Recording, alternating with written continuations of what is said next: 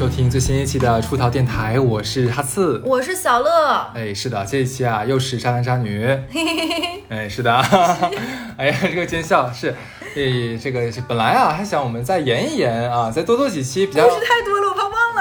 是的，这次小乐女士说，哎，不行了，我们先先录这个东西吧，那那就好吧，那就直接开始录吧。是是这个样子的，就最近出了很多零零碎碎的这种渣男渣女的故事，这故事源源于源于我换了工作各方面的几个变动，然后也源于就是因为我们电台一方面是越做越好嘛，另一个方面就是其实生活中知道我做电台的人比较多了，现在以前没那么多，现在会有一些故事给我供稿，嗯，然后就会听到了很多金融圈的奇奇怪怪的故事，我就直接开场吧，给你们讲一个很很搞笑的故事。来吧，就咱就不说，因为我每次这个码打的都太薄，我被好几个人提醒过了。这次尽量这个码稍微厚一点，但是我一讲估计就知道了。就这个公司在上海的某一个金融科技园区，你知道吧？就这它在中间的某一个这个公司里。然后呢，前段时间里面的一个人是我的好朋友跟我说，说特别搞笑，这个事情一定要给我投稿。他说他们的那个职场里面，不论是窗户上、工位上，还是外面的车上，都被贴上了一个打完字的 A4 纸，你就可以想象从小的时候贴那个报刊栏贴大字报大字报似的。贴的内容是什么？我就直接让人把那个大字报给大家念一下。他直接，他直接把你看，他直接把那个大字报拍给我了。标题叫做“人人设崩塌”。就这个女的，我们就管她叫 A A，三十五岁，叉叉公司人力资源 HR，二零一三年离婚以后，开始以受害者自居，放飞自我，是个女的，听到没有？放飞自我，我就直接给大家念的，毫无道德底线，进入滥情模式。A 女士交际能力极强，能说会道，由于工作缘故。平时可以认识很多异性，然后开始养备胎。套路是向异性诉说自己曾经受过的感情上的伤害，自己对情感是慢热的，自己童年有阴影等等等等，来博取异性的同情心，然后在一起开始打压对方，自制造情绪波动，榨取感情价值。这个 A 女士是不是挺厉害？是不是这个 A 女士很厉害？别厉害。对，还没给你念完，继续念啊。二零一八年开始，在明知道这个。B 男性二十九岁，先说前面那个 A 女士三十五岁嘛。B 男性三二十九岁已结婚的情况下，A 女士仍和 B 男性保持不正当男女关关系，当小三。两人经常吵架，就 A 和 B，但是又马上和好。两人偷情地点主要是在 A 女士家里，位于浦东叉叉叉叉叉号叉叉弄。B 男士从不是在 A 女士家里过夜。哎呦。二人地下情极为隐蔽，善于隐瞒，所以 B 男性的老婆从前一不一直不知情。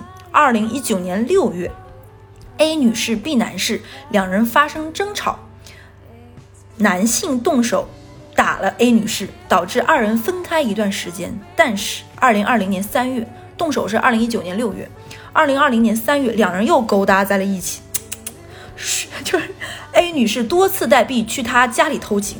后来六月份，两人又发生争吵，再次分开。A 女士去年十月和另一男性同居，谈婚论嫁，但在此期间，A 女士又和 B 开始反复勾搭出轨。此外，A 女性还有大量异性好友，美名其曰纯洁的友谊，三观尽毁。就是贴的满公，就是，然后他说他们公司已经被那个，他是拿那个胶棒贴的嘛，说贴完之后再撕，过两天还被贴。我操！然后大家就是每个人都呃小纸张传阅一下，然后因为这个 A 女士在这家公司是做 HR 的一个经理这样的职责，其实认识的人非常多，而且你想很多人都是她面进来的，或者是他怎么怎么样的，大家都知道这个人。然后我就问他，我说我就问我这个朋友，我说你认识 A 女士吗？他说我认识。然后我说你觉得这个人怎么样？他说非常文静，气质很好，话也不多。真的？对。然后我说那个 B 男性呢？他说：“B 男性就是那种家里还不错，条件很好，老爸是另外一个公司的一个小领导，就中层以上的领导。然后他是那个老老爸的儿子，对，条件也不错，海归回来。然后所有人都没有知，都觉得这个事情应该不是真的，但后面发现确实是真的。然后这个这个贴纸呢，贴了又起，贴了又起。然后他们他们说，他们潜心研读了一下这个东西。你刚才你听我讲了是吧？嗯，他们所有人都觉得应该是 B 男士的老婆贴的。”那百分之一百，不然呢？对，就是 这样想。最开始他们有人怀疑会是因为这个，这是我看到第二版还有第一版，你知道吗？第二版比第一版稍微再文雅了一版。啊。他说，他说刚开始他们会怀疑，比如说是 A 女士的这些舔狗之一，你知道吧？这种争奇斗艳之心理。应该不是。他实在实在受不了了，然后这个 B 的老婆，然后原因是哪句？我给大家画一下那个线，说他首先是这个 A 愿意就是榨取感情价值，PUA 嘛，说白了、嗯其实是有点黑女的多，其实没怎么讲那个男的，对吧？。对，然后还说说他们两个偷情地点是在那个女生家里，对吧？然后说这个 B 男是从不在女生家里过夜，这句话有什么意义呢？过不过夜和他俩出轨这件事情，对不对？对啊，除了他老婆，不然不能知道。没人在乎这件事情呀。对对对而且我就觉得多讲这句话，你看我们现在简直像阅读理解，分析一下这个是不是？现在考申论，对呀、我觉得很很很神奇，你知道吗？然后后来问说，后面因为这件事情闹大了，然后 A 女士的舔狗之一恍然大悟，我的天呐，才恍然大悟对，啊不！知道她跟这个男的也有这个关系。嗯原来她跟这个公司里的好几个男性都保持这样的关系，并且她确实是说，嗯，她的话术就是。其实我之前的感情生活挺不幸的，就我爸妈也不是很爱我，然后就我觉得这辈子好像我就没有被人好好爱过，被疼惜过。我一直是一个好像要自己很努力、很努力才能得到些什么的这种人，人生就是很辛苦。然后原生家庭是这个样子，所以我在爱啊、家庭上就非常珍惜。我希望有一个很好的家庭，所以我就早早进入到婚姻。然后结果你说我觉得两性真的很奇怪，就是男人总喜欢自己扮演救世主的角色，，Yep，总喜欢。对然后女人只要一失像这种示弱诉苦之后，哇，这个男人的那个保护欲啊，那个怜香惜玉的感情立刻油然而生。我国某一知名作家郭敬明 写过一本书，记不记得？那哪个？呃，和换成梦里花落知多少？梦里花落知多少里面有个叫小茉莉的角色，嗯，就是这个样子嘛。就是那个小茉莉有一天就骗了一个高富帅嘛。当年我觉得这个桥段贼土，就是他过去看到那个小熊说好喜欢好喜欢啊，然后就让那个男的给他买那个小熊。后来殊不知他就是一个高级的那啥，然后骗了很多人。看名著，你看没看过吧？哎，所以我我觉得这个真的很值得聊哎。你说为什么？你说为什么问你这个问题？我我实主要是我自己实在是不能懂为什么。是不是你身边有很多这样的例子？我身边对，对，我也想说，不得不说，就是有些男的，你是自己就是那个套儿都已经写在写套儿两个字了。我有我真的有深入的想过这个问题，我不知道想的对不对啊？嗯就像咱们俩之前聊过那个问题，就是男人能就直男能不能辨别绿茶这件事儿。他为啥要辨别绿茶？对对对，你问的特别好。其实就很多女孩以为说直男无法辨别绿茶，其实真的不是这样子的。知道你是绿，就真的知道你是绿茶，他不在乎啊，很喜欢好吗？就绿茶啊就是比你家那个母老虎要强一百倍。就是他们就会觉得不闹我不烦我，还好像挺有同理心的。对，然后还特别会会安慰人，特别会说话，然后让你感觉特别温暖，如沐春风。那当然让男人觉得喜欢了。嗯，对啊，所以说不是人家不会辨别，是正好就是怎么讲，很对胃口。这时候所以就刚才咱俩聊这个问题嘛，就是呃，你说这个连女的女的就示弱这一块，其实绿茶里面不是很多人都喜欢做这种事情吗？嗯对，对啊，但是你说，所以继续聊这个话题，就是说，你说男人真的是因为怜香惜玉呢，还是因为说，哎，这样的话我就好上手了？都有，甚至于他享享受于自己变成那个被人崇拜的这样的一个角色，哎，满足他一部分心理，就是他享受自己这种自己是王，自己是个救世主这种快乐感。所以咱俩是不是无形中在节目里面教了很多准备当绿茶的女孩一些技巧？我感觉也是，就这就是说什么？为什么现在有很多我们把它教坏了。是的，很多为什么那种大案都不想把细节写，一是太残忍，二是怕很多人学会了其中一些细节那。这一期只能付费了吧？是不是？厉害，出逃课程。对，然后然后就是他说，我接着把这个接着继续讲，然后说这个女的一直是这个样子，就比如说会表示表表现出什么什么东西我都没有吃过，我这第一次吃，就比如说那个女生说，你别看我是个南方人，我到了长了很大我才吃过芒果的。就是因为小的时候，因为芒果很贵嘛，然后荔枝也是因为新鲜的很贵，都没有吃过。我都是就比如说家里是产橘子的，我小的时候就一直吃橘子，然后吃橘子人久了会变黄嘛，就这这是这是正常的，这有啥好委屈？他妈有的人还吃不上水果呢。这个不禁让我想到了一个很有名的游戏博主，就嘟嘟不尬游，你知道吗？不知道那算了，没有关系。他的视频里面经常开头有一段是。大家都知道我是一个胆小且卑微的男孩子，从小连屎都不敢吃的我，今天好可爱呀、从小连屎都不敢吃，胆小又卑微。那好可爱。然后，然后他就就这样的嘛，就会有男人很很喜欢他，就就是有一些男的在这个时候就就会激发起强大的保护欲和兽欲，对不对？保护欲、兽欲就没有办法，就是就是并驾齐驱，对不对？一样的，保护保护着就保护到床上去了。好脏呀，好脏呀！哎呀，来来来，继续正经点。哎，这个做善意那些心，我们两我们两个简直判若两人。对对对对对，然后就会就会有一种想给他买一些可能就所谓有价值的物品，然后那个女生会表现出来他们的反应是那些男人喜欢的。就比如说，可能有些女生说，哦，我什么没见过，什么没吃过，什么没那个，就很难取悦嘛。有些女的，但这个女生哇就没有包包哎，就从来没有怎么怎么样。嗯，其实我赚的钱也不是买不了，但有的时候还是心疼，因为可能要给家里啊，要怎么怎么样，因为原生家庭怎么怎么地，就会有些男的觉得，哇，你真的好独立，好能干，好自强呀，就是有点心疼你。对对对，就可能一个一万块钱包，很多女生都没有那么在乎，甚至于有一些女生。会有点生气，说你干嘛买？我又不是买不起。有一些独立女性真的会这个样子，说我不需要咱们咱们俩刚认识还没有谈恋爱，你送我这么贵重的东西，不要有有压力。对，嗯而且他们他跟这些人都还没有谈恋爱，他只是在释放自己的无助和求助。对，然后他会搞那种所谓的反差萌，你知道吧？就是我在工作上是很专业、很独立的，就是有一种嗯，这个东西一定要给我，怎么怎么样。然后其实私底下说，哎，我我知道你今天很辛苦，怎么怎么样。嗯哇，我跟你说，哈，男人根本无法抵抗这种诱惑，致命诱惑，哎，对就是白天是那种，就是职场里面穿着那种正装、那种这个制式那种衣服的那种晚上是吊吊带袜是吧？就某些人表表面上是个小清新，其实背地里玩很大。对，然后白天就是这个工作你要交，晚上玩我。哎，快点儿了吧？怎么好不正经啊这个节目？然后就，然后这个事情其实我一直，我是很久以前就把那个纸发给过你了嘛，就是很搞笑。结果这个事情没有下文，你知道吗？啊，我一直想有啥下文啊？比如，我想等一个 ending，这个 ending，比如说，呃，男的离婚了，对不对？然后就已经这个样子，我得鸡飞狗跳，没有都没有，我没有等到一个就是比如说稍微有一个这个事情的结尾。后来我想一想，这个事情也很难有结尾，因为如果原配贴这个东西在公司里，其实就一定不是想离婚的，他只是不甘不服，想把责任都推诿到这个女生身上，因为他讲的是这个女生这个那什么 PUA 啊、榨取价值啊、闹呀，其实有很多很多。对或者是她甚至于想通过这种方式让她的丈夫明白，你看她就是这样一个烂人。哇，但是嗯，怎么讲？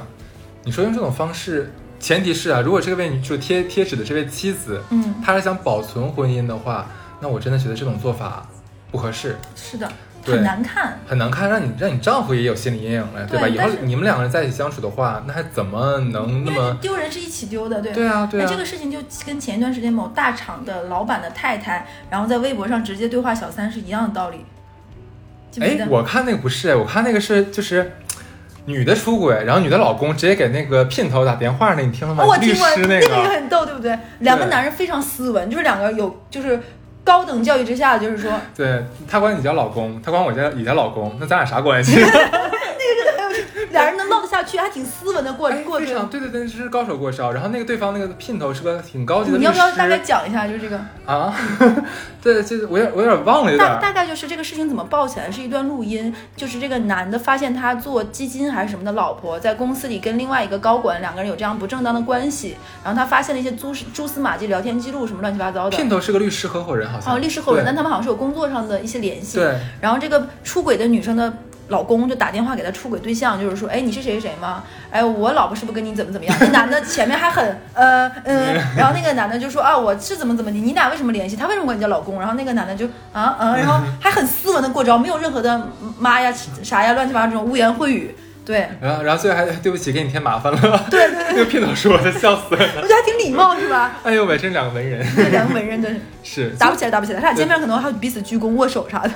可能交换 case，嗯，对。可以，真的挺有意思的发现。然后我说的那个就是前两前两天，我不知道能不能直接提名，就那个公司就是喜欢 P 几 P 几的那个公司，他公司的那个呃很高级别的那个合伙人，然后就是呃老婆直接在微博喊话说叉叉叉，你不要再跟我老公怎么怎么样了，嗯，然后她老公直接被相当于半免职状态吧，后面哦，对，就是我觉得这种喊话其实可能那个聘女姘头是公司的吗？女姘头是一个超级大网红，啊，对然后因为你说去年还前年那个吧？忘记了，就去年还是今年年初那个事情，对。那全国人民都知道了，不就那个阿里的那个副对对？对啊，这个可以提的是吧？为啥不可以提？全国人都知道。就是 其实他这件事情，就是我一直没想明白他的动因是什么。是什么叫动因？就这个女生为什么要这么做？因为这件事情其实对于，呃，你后面的离婚啊乱七八糟不会有什么帮帮助，也不是一个很好的报复，也没有起到这些作用，你知道吧？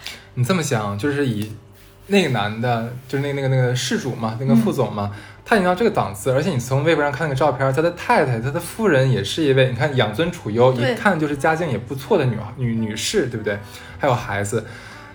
我个人感觉啊，这个只是我只是只是我们私下里就是八卦议论啊，那个到他们这个层级，轻易怎么会闹成这个样子？所以我觉得而且你想很奇怪，因为太难看了。你想，如果她把这件事爆出来的话，势必会影响到她老公的仕途，影响到她老公仕途的话，那势必影响到她整个家的一个资产收入，嗯对不对？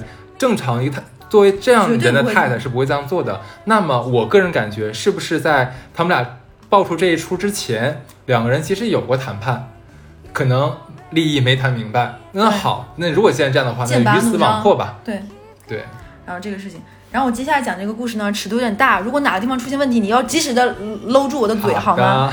就是嗯，我们的隔壁曾经有过一些，因为我们有些项目会有的合作嘛，然后我们就会跟一个隔壁的公司一个小姑娘，那个女生大概是呃零零年左右吧，年纪很小，二十二三岁，就比如说刚刚去国外呃高中就去国外，然后就是那种呃在国外读研的这种状况，然后因为疫情的那个阶段，他们是没有办法出国的嘛，所以之后的那一两年都是在国内，比如说家里给找了个实习的机会，让你让你的履历更光鲜。不论你将来是移民也好，还是回国之后，你有一些很好的一些工作经历，实习上的。然后我就跟他是因为这个关系认识的。他的故事呢是渣跟奇葩并存。所以我先讲他渣的不明不部分，毕竟我们是渣男渣女，对不对？先讲渣，渣的这个事情呢，其实在我们之前过故事里面呢，不算比较浓墨重彩的。他的渣的特色是什么呢？他喜欢睡同事的男朋友。呃为什么喜欢呢？他们公司有一个女生是，我这么跟你说吧，有一些金融公司，他们的前台也是有编制的。然后只要你足够努力，比如说呃，在老板面前，比如说表现得很好，各方面，慢慢的你可以从前台中转到公司内部的正式的文员这样的一些岗位，就都有编制嘛，对吧？然后那女生是长得蛮好看，之前是做他们公司的前台，之前是做一种嗯，有一些大的金融机构会有一些叫做讲解员，你懂不懂？嗯，懂就比如说带你去公司参观啊，这个是是什么什么，就那种声音甜美。她的声音就是她出轨人家男朋友嘛，就这个前台，我们就管他前台吧。前台的声音曾经被我我们去他们公司参观，我们管他们前台的声音用两个字概括，叫嗲骚假嗲骚的。就是你，我们有一个曾经有个男同事开玩笑说，他跟我解说的时候，我已经想象出他在床上是什么样的。那这个哥们儿也是接下来的这个地方呢，我们就马上要去前面这个展厅，这个展厅将会看到呢，我们就能懂理解吧？这个公司全貌，哼，就是这个样子，就是这个样子，嗲萌嗲骚嗲骚。他说，OK，然后这个女生呢，在他们公司公司口碑特别不好，因为这个女生就是一个眼高于顶的人，嗯她只跟能够让自己慢慢从前台到讲解员，讲解员到那个什么的人接触，她只跟这样的人接触。你说有错吗？也没有错，对不对？嗯这也是为很好的为自己铺路。然后她其实是上海某 top 三的学校的呃成人嗯的嗯就是本科，然后他自己包装成了，比如说别人问他，他就说自己是交大的，对。嗯，然后别人问他就是怎么怎么样，他又读了在职的成人的研究生这种的，嗯就他就把自己的学历稍微包装过一下嘛。然后呢，他后面就变成了就这个公司里面正式编制，并且是跟产品这一类有点专业相关的一些工作内容了，对吧？但是其他人都不喜欢他，一是这个人专业能力绝对不够，技工作技能也不具备，只是很懂得哄领导开心。然后他一他特别喜欢干什么事情呢？因为他之前做过前台，然后呢现在转成正式编制，他特别爱使唤他们公司的阿姨。哦，就他们这种楼里外卖那个，尤其是疫情之后是送不上来的，你知道吧？他经常张罗大家点外卖，尤其是点领导爱吃什么，嗯然后让阿姨下楼去拿，哎呀，因为他太知道这里面的更这种盘根错节的关系，知道你知道吧？嗯他很懂得怎么使唤人来撬动一些力量。就他每次就是帮老板，啊老板我这样讲吃什么，然后就叫那种全程全程送的好吃的东西，然后就让阿姨下楼去拿，说哎你不要打扫卫生了，你下去给我拿什么什么什么。所以他们公司的人其实都不太喜欢这个小前台。嗯但是因为小前台就慢慢就一步步顺利的两三年爬成了这样的一个位置，所以别人都让着他。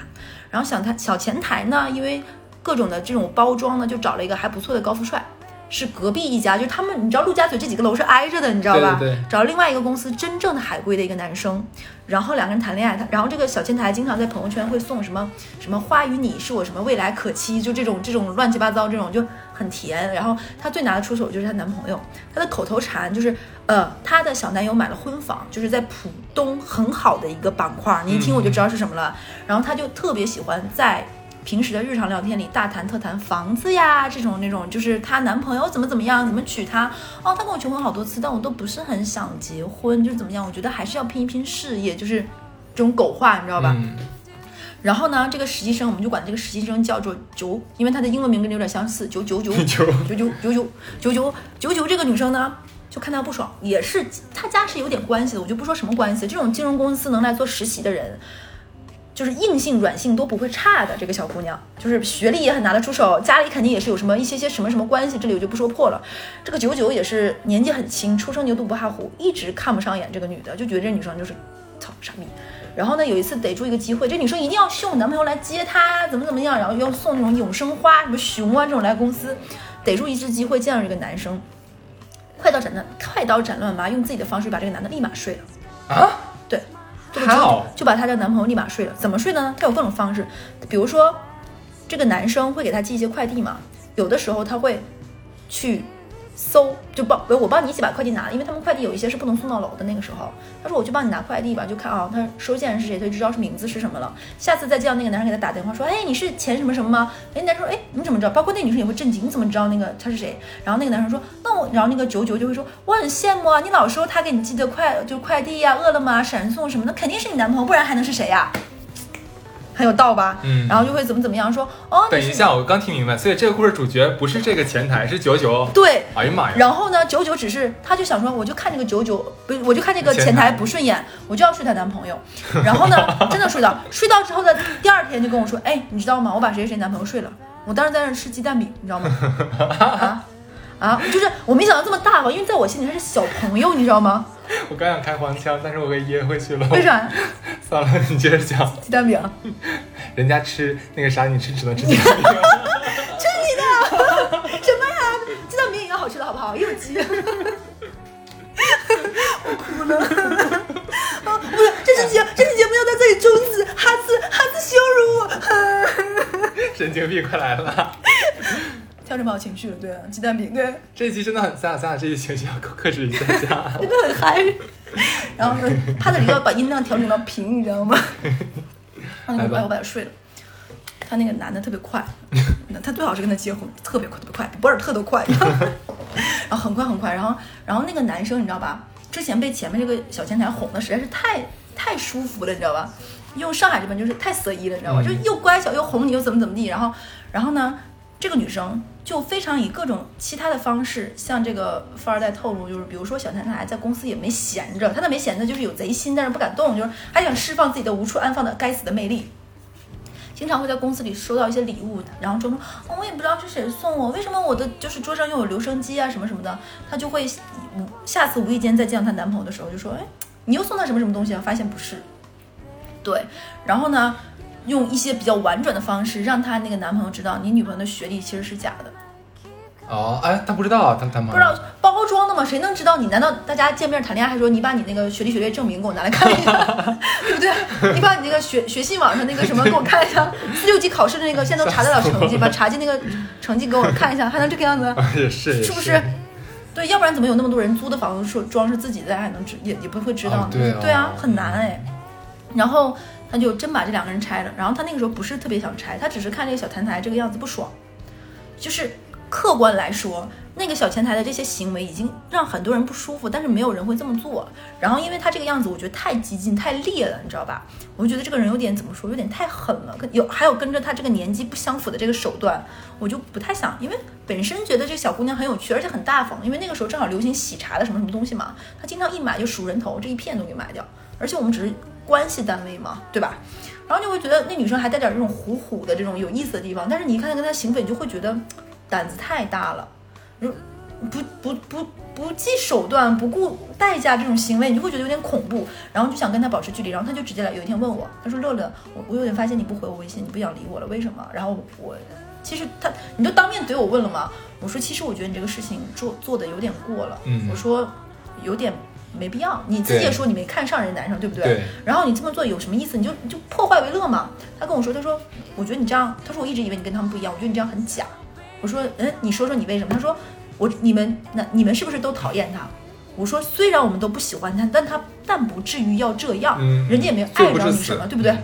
人家也没有碍着你什么。如果你在工作上不爽，那就明说。或者你不不不喜欢看，不要看。对我也跟他这么讲，他说，他当时愣住了一下，他说，然后他说，所以你觉得我这个事情做错做错了吗？我说不是对错，是这件事情不好看。然后他后面就当时不太高兴，他觉得我很虚伪，就是你们其实都不喜欢他。有的时候女生和女生在一起开玩笑说，哦，就是那个绿茶那个婊子，就可能在 你知道的，就大家在小圈子讲话是这个样子。但你说真的，我们会做什么伤害别人的事情吗？不会也不会。对，所以我觉得他这件事情太过了。可能也是因为他这个年纪，包括怎么原因导致他太烈了这个行为。嗯他过了一段时间跟我说说，嗯，其实还蛮感谢你愿意跟我讲这件事情的。然后因为我很少去评价的一些人，他也会跟我讲。然后呢，我们这家公司和他们这家公司，我们的相处下来其实相对比较保守和传统，因为大家的工作都不太会换的，嗯基本上就是这几个圈子里这么来回转。所以呢，公司里的人他也没啥好玩的，而且普遍一些人颜值比较低。对，然后他跟我说，他说。乐姐，你觉不觉得我们是金融圈里比较低端的？我说你才知道。我说，然后我就给他讲，比如说金融圈的鄙视链是怎么怎么样，嗯就是开玩笑嘛。但是确实是这样，肯定是更高净值的，收入更高的，比如说怎么怎么样。他说，那你就跟我说哪些人是最牛逼的？我说基金经理。我说好。我说哎，我说 然后呢，果然人家是不差事儿的。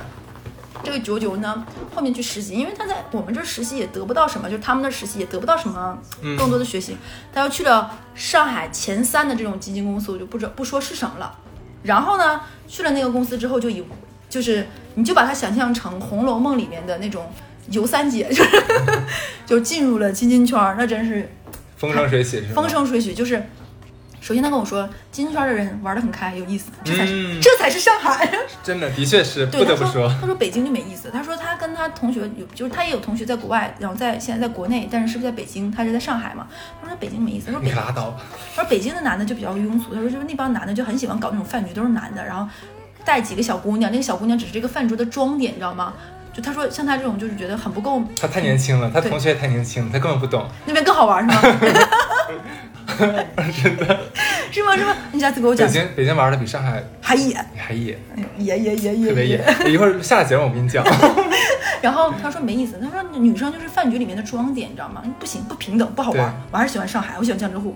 然后他就回来，就是经常就是那种他们这种圈子里的，就是组织的就很很大嘛，就是有很多一些私底下玩的又很开。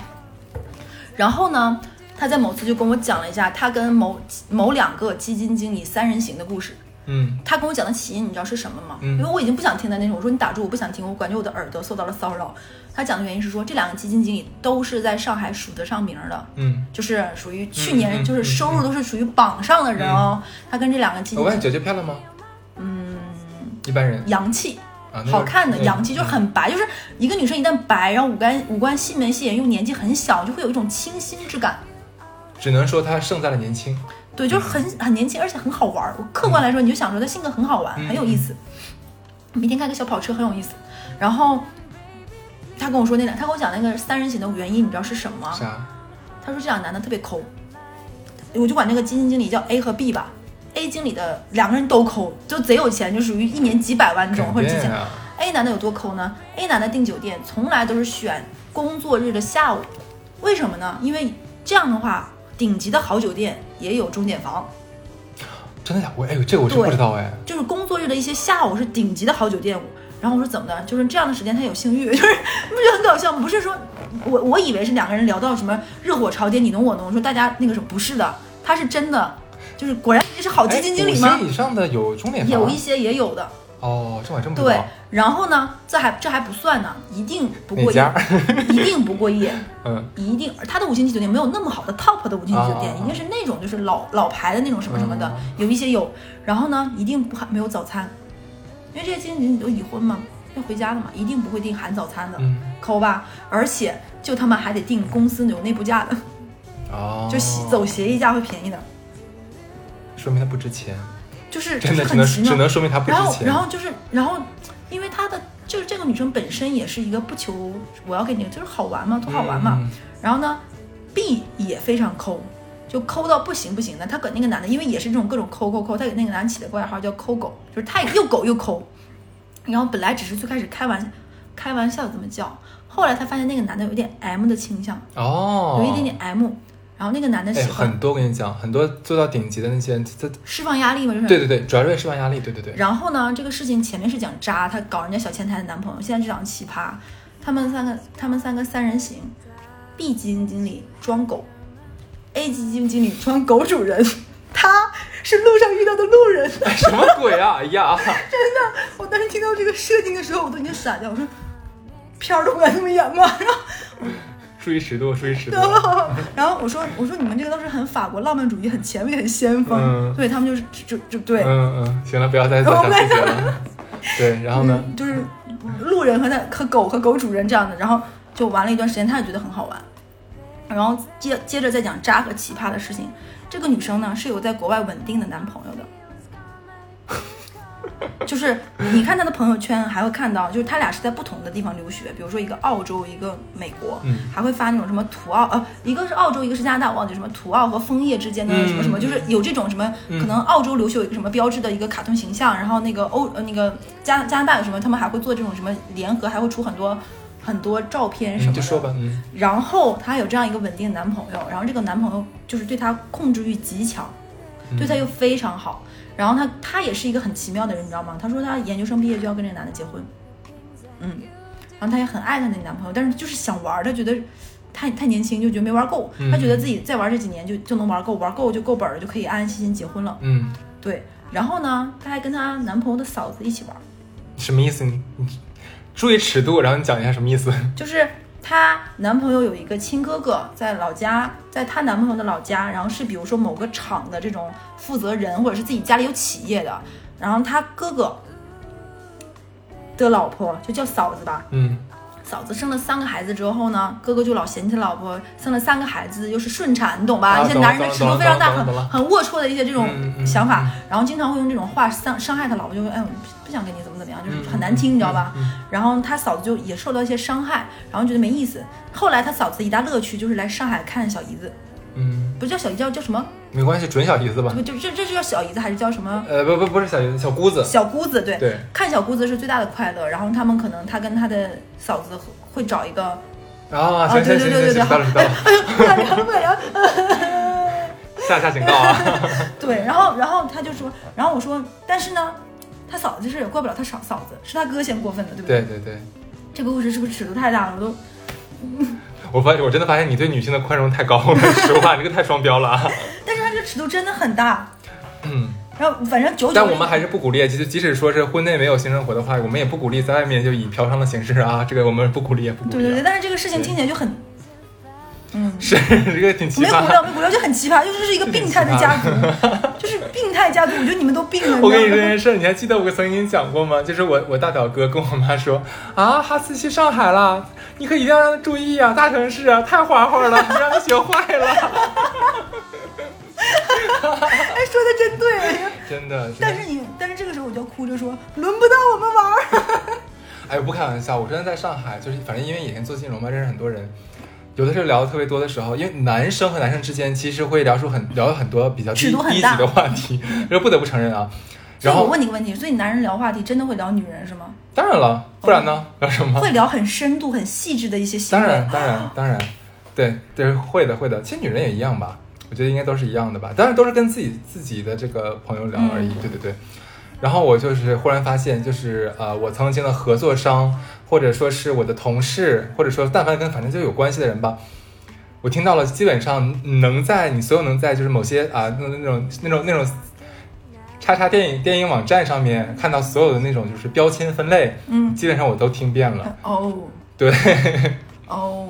但我觉得，嗯你刚才说的很对，就是因为像娇娇跟我讲的事情，我不会骂他或者怎么怎么样，我就跟他说，我说你注意点，这样你还年轻，怎么怎么样。我顶多是说这个，我不是以苛责他的态度在说，我只是说，哎呀，就是希望你好好一点，别这个样子，你可能要对你的行为负负责，就是万一出什么事儿，顶顶多是别怎么怎么样，别玩太过。所以他会愿意跟我讲，而且很多人是做了这种事情是很嗯，我是听下整个故事啊，就从第一段先看，我们我们细拆开看一看啊，就是他他那个就是等于说是为了报复，呃也不叫报复吧，他其实人家没招没招没惹惹他，他就是看人家不顺眼，然后你欺负人家欺负人家一下，然后就把人家男朋友给睡了，就这么个情况嘛。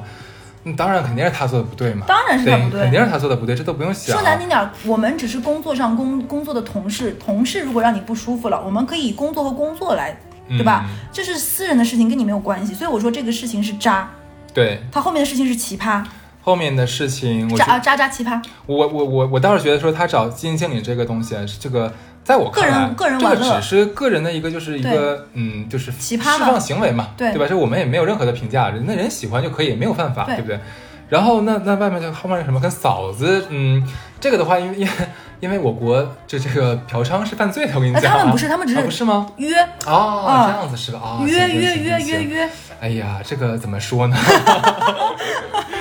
哎呦喂，这个嗯，咱们开那怎么讲呢？就是呃，不要影响家庭和谐，是不是？呃，注意安全，这只能这么讲哈。对，就 是我我跟他说，我说能不能不这样？我就我说我说你现在你这个故事故事我不想听哎，。我觉得我们不要炸着他，不要炸着他。我没有炸着他，但我那天给他讲，你记不记得有一次我们跟我们共同认识的一个朋友，然后他有说过，他说就是其实一些负面的能量听多了会影响到你。我说我并不觉得你影响到了我，但是我觉得你这个过程之这个过程中，你也不会让你快乐到很多，这可能是让你整个人负没有。他可能他可能发生了就是你想象不到的快乐，但他只是在跟我炫耀，快乐了他只是在跟我炫耀，是吗？是的，你以为？突然鸡蛋灌饼不香了，就很让人生气，你知道吗？是啊，生啥气啊？就是就是为什么不是我？不是你会觉得，嗯怎么说呢？就是有的时候有一些孩子，就是他比你小一些，他你会觉得哇，这个工作或这种实习你是要很辛苦才能得来，对不对？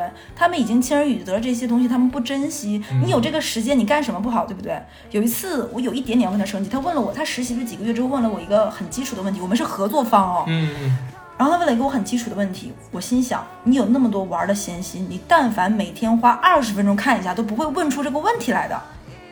可能人家家庭太好了，就只是找个地方上个班，就是在外面有个，就是说哎，我有单位后。来我也遇到过另外一个实习就另外一个实习的女生，然后比她年纪再小一点点，可能现在就是刚刚本科生结束，然后家境也很优渥，也很优秀的一个女孩子，也蛮好看的，就很努力。我说的努力是她想，哎，是他自己感兴趣来这方面实习的，所以他想学到东西。我我觉得人人这个东西就是大千世界嘛，什么样的人都有。对，只要还是我们之前说的那句话，只要不犯法，对吧？只要玩儿吧，对你愿意开心，你愿意玩，反正为你自己所做的事情，你自己负责任就对对对可以了。所以对九九这个事情，我跟你讲，就比较适合出现在渣男渣女，因为真的太奇怪，你知道吗？所以我觉得还他的生活很有趣，哎，非常上海，呃，不不能这么说，那好像侮辱了我们上海，非常一线城市。不是，就跟你家里老家亲戚跟你说说，上海太花花了。对，但是在在我这是我后来知道的，当时我没好意思埋汰他，我说你在香港好到哪里去了？真是的。但这个，那我今天再讲最后一个吧。好，最后一个就是，呃，其实这个我有跟哈斯单独有讲过，这个码一定要打的厚一点，为什么呢？因为熟人太多了。这个事情是一个什么样的情况呢？其实我发现疫情那个阶段真的暴露出了很多事情，因为疫情阶段有很多人他不可能是出差的工作，他可能是异地的工作，他可能是双城的这种，但是因为疫情这件事情，大多数人都缩在了自己家里，你出不去，对不对？对你这个时候再说见客户，那是有点扯了吧？对你这个时候再说出差也不可能，对不对？大家都在家里过年那个阶段，然后我们管这个女主叫叫啥呢？就叫就叫莎莎吧。这个莎莎呢是一个家里条件很不错的包邮区的一个女生，年纪大概现在三十出头，比如可能再大一点，因为她有三个孩子了，三个孩子妈妈家里条件不错。然后呢，老公呢条件也不错，属于这种门当户对的情况，生了三个三个孩子，就是各方面都会运转的蛮正常、蛮自然的。然后她在疫情期间，大家都在家嘛，每天朝夕相处，还挺其乐融融的，觉得还蛮舒心。而且坦白说，到了你你要笑啥？没事，你说。到了这个年纪的夫妻，其实也没有太多的那方面，对不对？然后就是幸福的一家三口，讨论讨论老大的学校，老二的辅导班，老三要上小学了，怎么怎么办，对不对？这是一个家庭的常规运作，可能情情爱爱这方面是很小的比例。然后他们家是那种，呃，有一个大的办公桌，他们俩经常就是你坐在这边，我在这边，咱俩对着办公这样一个状态，处理处理工作上的事情，处理完了之后，阿姨做好饭一起吃个饭什么什么的。然后那个男生就在电脑上登了自己的微信，没有登退出。然后他老婆可能是想给他老老公拿，莎莎想给她老公放上一盘水果什么，就不小心看到他的微信了，然后发现她的老公在跟一个女生聊天，你知道聊的话题是什么吗？嗯，说昨天晚上真的是太刺激、太好玩了。这句话他愣住，因为昨天晚上他们一直都没有出过家门。哎，那那刺激个什么劲儿呢？对，然后他就往上拿鼠标划了一下，原来她昨天她昨天跟她老公都没有一天没有出出家门，然后她哄完孩子，因为三个孩子对不对？哄完孩子回到房间睡觉了以后，她老公在她趁着她睡着之后躺在那里睡着的时候，跟另外这个女生两个人注意尺度。对，哦对，两个人就是通过语音呀 OK，还是视频 啊，完成了一些 something 很快乐对，就很开心。整个过程中，这个女生都在旁边睡觉，这个 Sasha。这个你这个莎莎也是睡相挺沉啊，睡得挺好，是吧？对，就很震惊。然后，然后那个那，然后我再接着说聊天记录，他先回看哈上面，他们顶多也就是几句说啊，昨天晚上太刺激，怎么怎么别别被发现，你知道。后面他就打佯装自己没看到，就把那个东西又就那个女生只说这句话，就是昨天晚上太刺激了嘛。然后他就把那个东西退掉，你知道微信是可以做到上一个没有掉就点成未读，嗯他就退到那个界面，他就佯装自己没有看到，他替他手抖，因为他也认识这个女的。啊，这样子。对，然后他就回去，他就放在那里。然后她老公再回来的时候面色一变，就问她，哦，我想想，你就给我给我讲过跟。你讲过对，她老公就试图跟她问她说饭，她就像一切很正常，还在这说，哎，要不然我们今天出去吧？就这些天一直在家里，是不是也挺没意思？怎么怎么样？她还妄图，因为她想趁她老公不注意再看一下，嗯，她要表现的一切都很正常。因为我坦白说，这女的工作也是需要大脑高速运转的各方面的，还是一个很能干的人。然后她后面就又看通过机会之后，她非常愤怒的是，她老公用那种方式，现在微信可以隐藏那条聊天记录，就隐藏了两个人的。然后她就她跟我先说她的出轨对象，我们管她的出轨对象叫做叫啥呢？起个叫叫农夫山泉吧，因为正好桌上有片农夫山农夫山泉。这个小夫呢，就是 小夫可以，小夫可以。那个小夫呢是怎么认识他们家呢？小夫是帮他们家，其实也是朋友推荐朋友，帮他们家嗯做理买、财的做理财，嗯对，买很多这种高端的这种理财产品的，嗯所以跟他们家走得非常近。嗯而且这这些做高端理财经理的人本身学校也不差，所以他而且很容易，他们这帮做高端销售的外形非常好，而且非常能言会道。是的，而且他们仨还有一个共同语言是什么呢？萨萨、小夫还有萨萨的老公，他们仨都是在同美国的同样一个州有留学背景的。嗯，都是名校，所以他们仨还有共同语言。所以因为长期买这种理财，你会有各方面的，比如说出现一些风险呀、信号、一些新闻，还会跟他沟通。他们仨还有一个小群，会探讨一些这件事情。而且这样的人，其实他们有很多，比如说孩子可以去国外有这种什么呃，跟欧洲的球队有搞活动、球童活动呀，甚至于说一些什么额外很很少见的什么夏令营的名额呀，等等等等。包括国外的是他们有一些高做高净值客户，他们会有一些嗯海外的那种夏令营都会有机会，还会跟他们家其实有两个家庭渗入的这种关系，哎，等会儿，对面那个女的，就是那个理财经理，她结婚了吗？单身，呃单身，OK。呃嗯，三十岁左右这个年纪。然后这个是他是这个这个理财经理小夫是先认识的 Sasa，跟这个家里认识，就是关系大家大家都是金融圈子嘛，关系通关系就这么认识的。嗯而且就是因为这样，大家都是熟人，你不会觉得熟人会犯罪，就是心放的太宽。而且这个女生的外形条件，你会觉得说难听点就是。你未必想跟我老公瞎搞，对不对？嗯所以心就放宽了，觉得不至于。就是女，就是就是说那个第三者这女孩长得挺好看的，就老公也不配，是这意思吗？她不是，她会有一种觉得这么好看的女生，这么棒的条件，其实可以。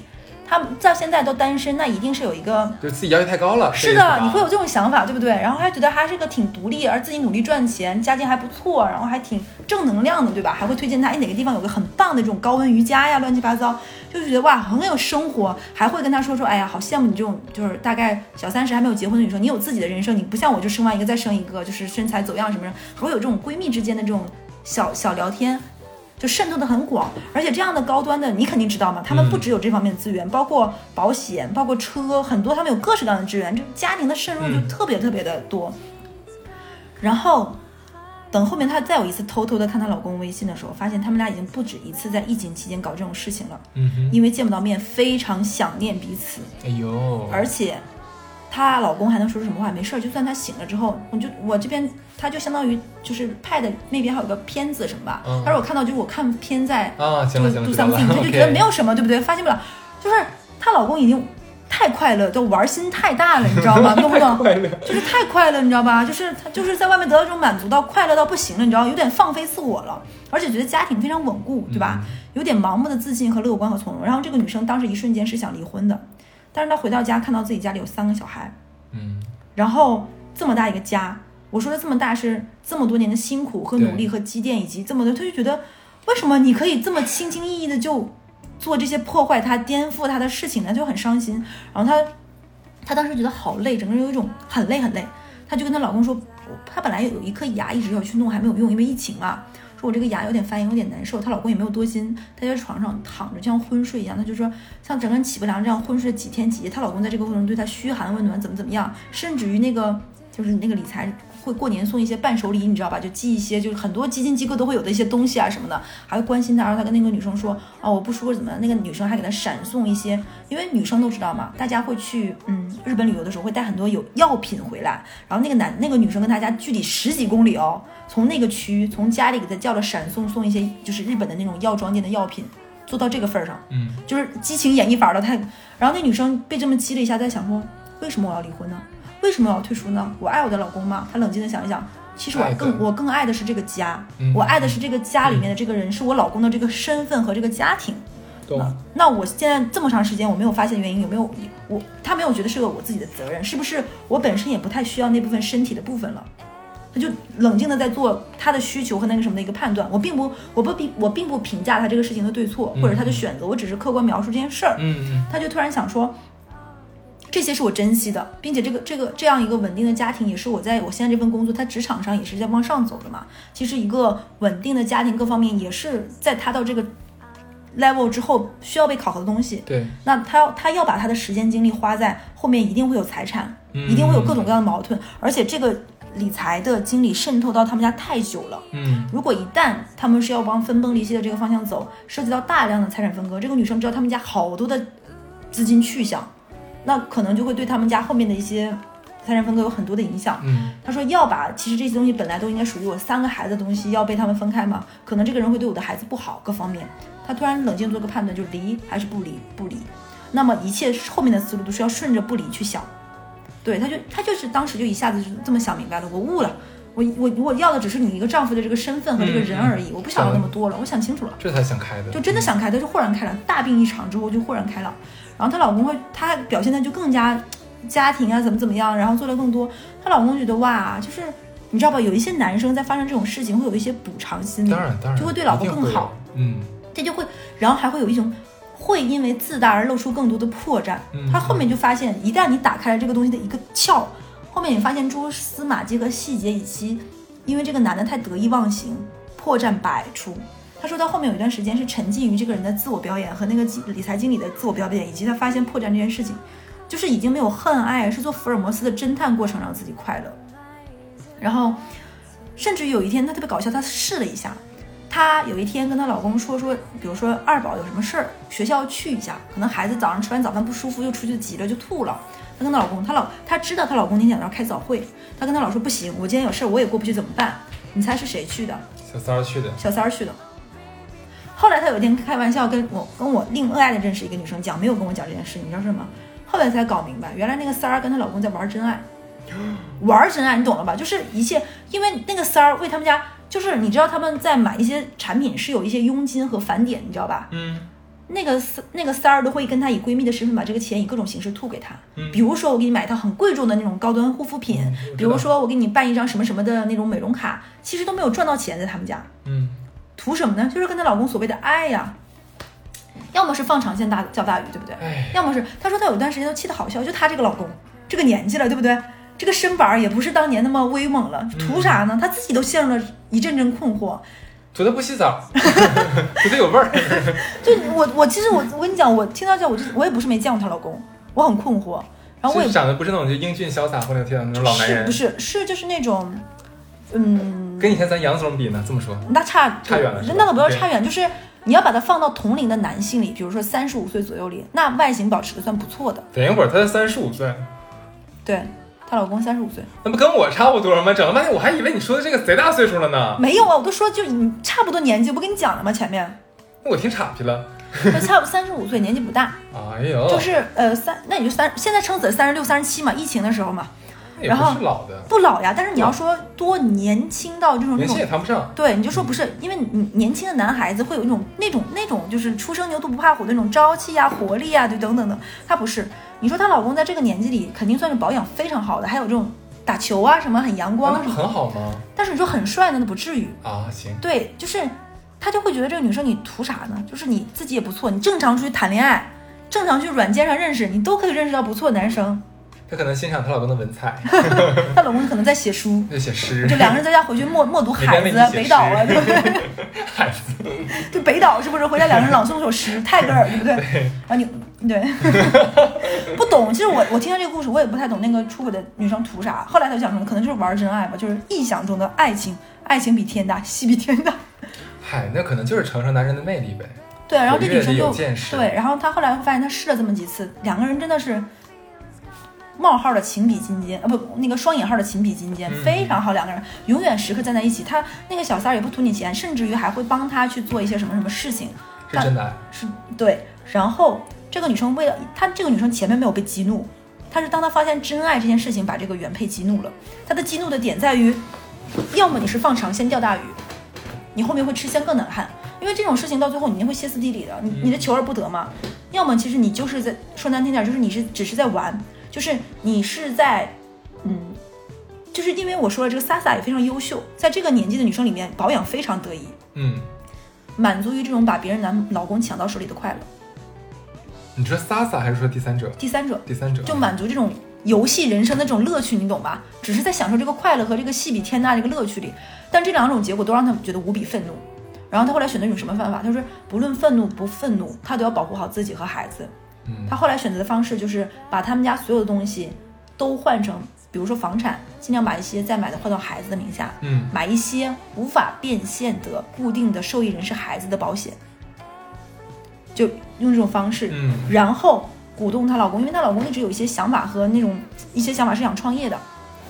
她把这些资产配置都搞好了之后，她跟她老公说说放手干吧，就是在去年的时候，我觉得你创业能做好的。但她老公说我没钱呀，对不对？就家里的那些事情，然后那个那个女生说。